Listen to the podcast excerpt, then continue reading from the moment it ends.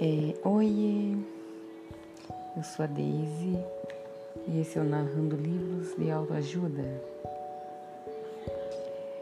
É, capítulo 81 O melhor líder de todos os tempos. É curioso, eu aguardava o quarto desígnio. No meio tempo, uma bela notícia foi promovido a um cargo de liderança. Eu, um líder, telefonei de imediato ao velho Tafu, comunicando a boa nova. Dias depois, ele me enviou uma breve missiva, como costumava chamar suas cartas, em que comentava o meu novo papel. Dizia assim: Ilmo, Aladim, chefe principal, maioral, capitão, cabeça, caput, capo, mestre, patriarca, prócer, comandante, dirigente, coordenador, orientador, guia, mandante, gerente, diretor, presidente, rei, imperador, cacique, caudilho, manda-chuva, morumbixaba, morubixaba. Tuxaua, Kizar, sultão, soberano, governador, etc. É, peço desculpas pelo barulho, gente. É, a vizinhança hoje está um pouquinho agitada, mas tudo bem. É, Nomes, apelidos e alcunhas não faltam para identificar quem manda ou exerce influência. Ao longo da história, encontramos bons e maus monarcas, bons e maus chefes de Estado, bons e maus gestores. Que sempre diferenciou um bom líder de um mau líder foi o exercício da liderança, não a denominação. Nas empresas, a ciência da administração sempre teve grande influência sobre a concepção do perfil ideal de líder e empresta-lhe agora uma nova alcunha. O administrador. Mesmo que se queira dar uma base científica à função do administrador, o que verdadeiramente importa na prática da liderança vem das mais remotas eras, dos tempos em que o líder se, se sentava ao redor de uma fogueira junto de seus liderados e, nesse ambiente aquecido e acolhedor, todos conversavam sobre as suas mazelas e desafios. É, naquela já naquela época e ainda hoje, o melhor líder é quem toma a iniciativa de acender a fogueira, como um claro convite a que os demais se sentem em círculo. A fogueira, hoje, recebe outro nome: propósito. O líder oferece um propósito para que os liderados também acendam a fogueira dentro de si. O bom líder, seja de que tempo for, é aquele que sabe encandecer o breu da vida de seus liderados. Mantenha o coração da equipe aquecido. No passado remoto, o calor era físico, diante do frio brutal no ambiente e das ameaças da selva. Hoje é o calor que encoraja diante do frio psicológico e da nova selva, o tenebroso mundo na entropia. O bom líder de todos os tempos é aquele que deixa o acampamento preparado para quem virá depois dele. Embora tenha havido tantas guerras e disputas, os mesmos líderes, os melhores líderes não foram os guerreiros sanguinários, mas sim os movidos por colaboração, altruísmo e solidariedade. Esses despertam em seus liderados o desejo de servir e de dar sentido à vida. Finalmente, o melhor líder de todos os tempos é aquele que sempre sabe que não é a sua visão o que mais importa. mas a visão de todos. Só o sonho que sonha junto se transforma em realidade, sempre ao redor de uma fogueira para representar a chama que arde em cada um, do seu velho Tafu. Essa foi a melhor aula sobre liderança que tive, considerando tudo o que havia sido tratado sobre o tema na universidade. Uma lição que jamais me esqueci, do aqui e do acolá. Estava ávido para conhecer o quarto desígnio, mas compreendi que de nada adiantava a tentativa de apressar o rio. Ele tem o seu próprio curso e ritmo. Naquele final de tarde, cheguei ao ateliê do velho Tafu antes dele, que estava em sua editora resolvendo questões sobre estratégias para a difusão da leitura. Em meio à profusão de livros dispostos na estante, peguei um de autoria dele. Tratava de cosmografia, uma de suas especialidades. Ao folheá-lo, uma fotografia caiu ao chão. Ai, gente, desculpa pelo barulho. Nossa, justo agora que eu comecei a ler, começou essa confusão.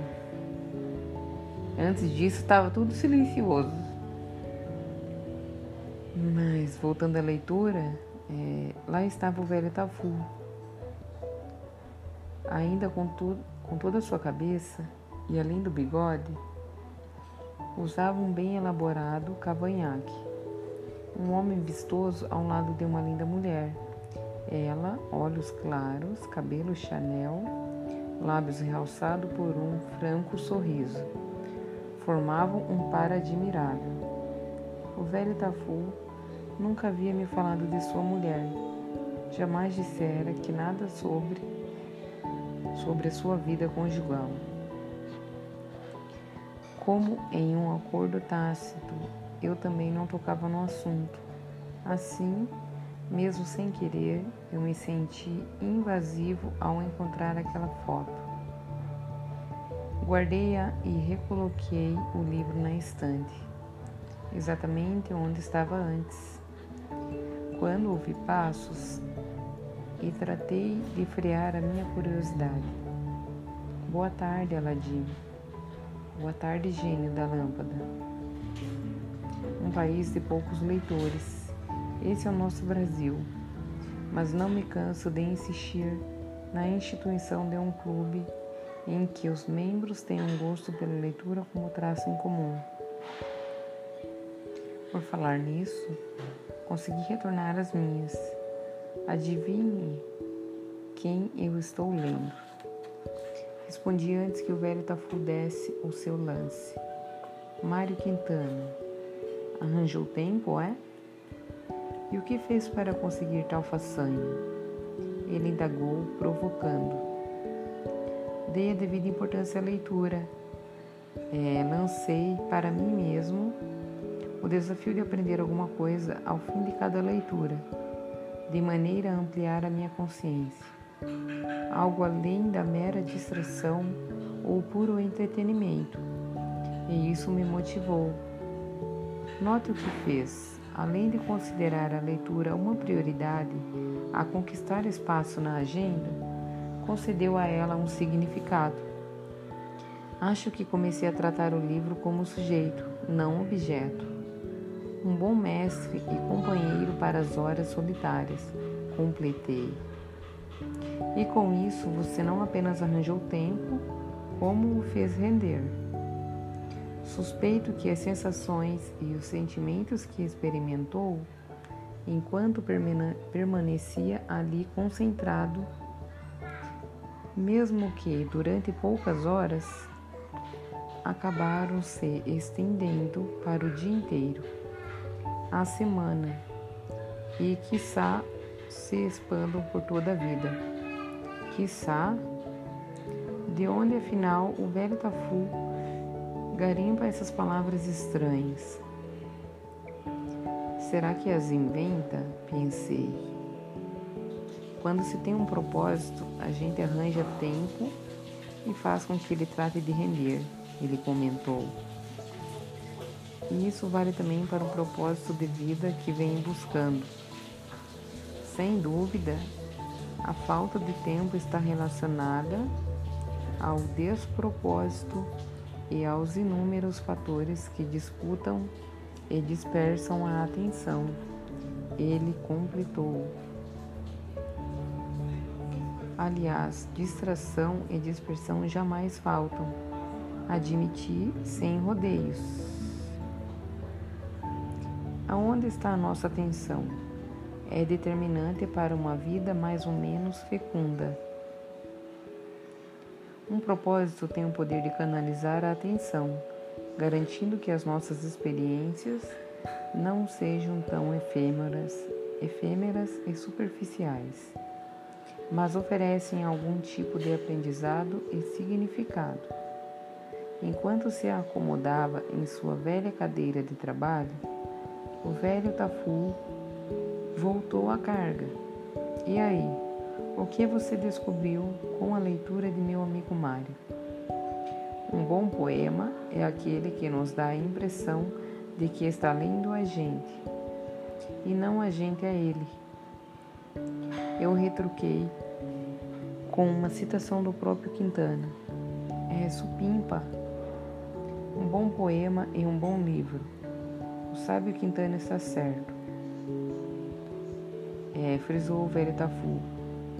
Uma floresta, por exemplo, pode ser descrita por seus hectares, quantidade de árvores, espécies e viveres, mas também por seus mistérios, encantos, clareiras, breus e rechas de luz, lonjuras e funduras, coisas do aqui e coisas do acolá.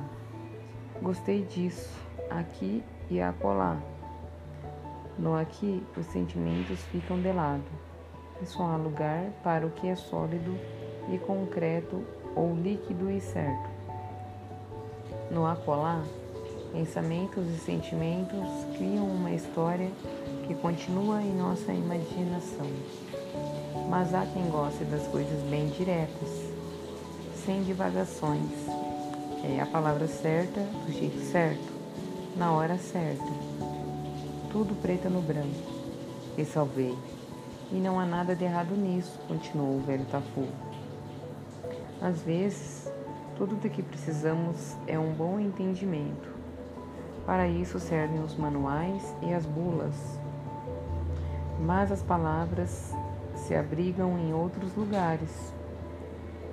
Além dos manuais e das bulas, dos ensaios e dos tratados, a poesia de que trata o sábio Quintana, por exemplo, é um deles. É, o entendimento está no aqui a imaginação está no acolá e por aí. Arrisquei testando minha compreensão. No acolá, os significados se escondem por trás de metáforas, de subentendidos, é de símbolos. As palavras nem sempre querem dizer o que a sua etimologia propõe. Talvez por isso mesmo a poesia seja tão pouco apreciada. E livros dessa natureza nunca se encontram em listas de best-seller. Comentei. Pois é, a poesia prioriza a beleza, um poço de inutilidade. Portanto, para quem prefere manuais de bulas, é uma pena restringir-se apenas a utilidades. Quem quer dizer que a poesia é importante? Mas não funciona, brinquei fazendo alusão ao terceiro desígnio. É isso mesmo. No acolá você vai perceber que as palavras têm som. Algumas são barulhentas, como as dos noticiários. Outras guardam silêncios preciosos. E no silêncio elas ganham vida. Uma vida que está muito além dos significados meramente etimológicos. É como se voassem mais alto e das alturas nos emprestassem seus olhos para que pudéssemos ver o que não conseguiríamos daqui, confinados ao chão. Nunca havia me dado conta de que as palavras têm som. Eu revelei sinceramente.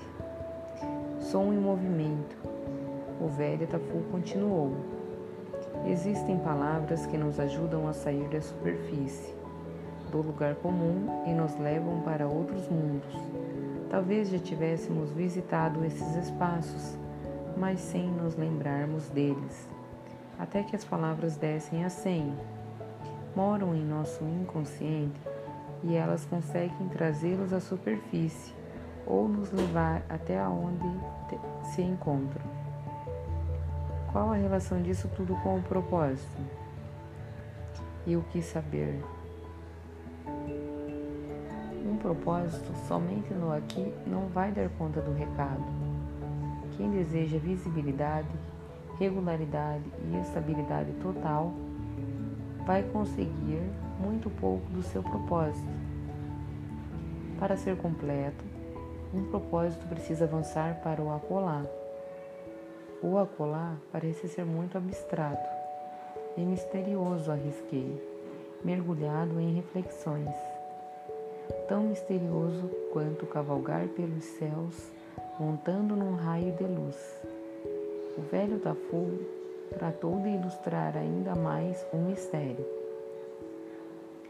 É, vai fazer com que as palavras abram portas desconhecidas? Como se fosse abracadabra.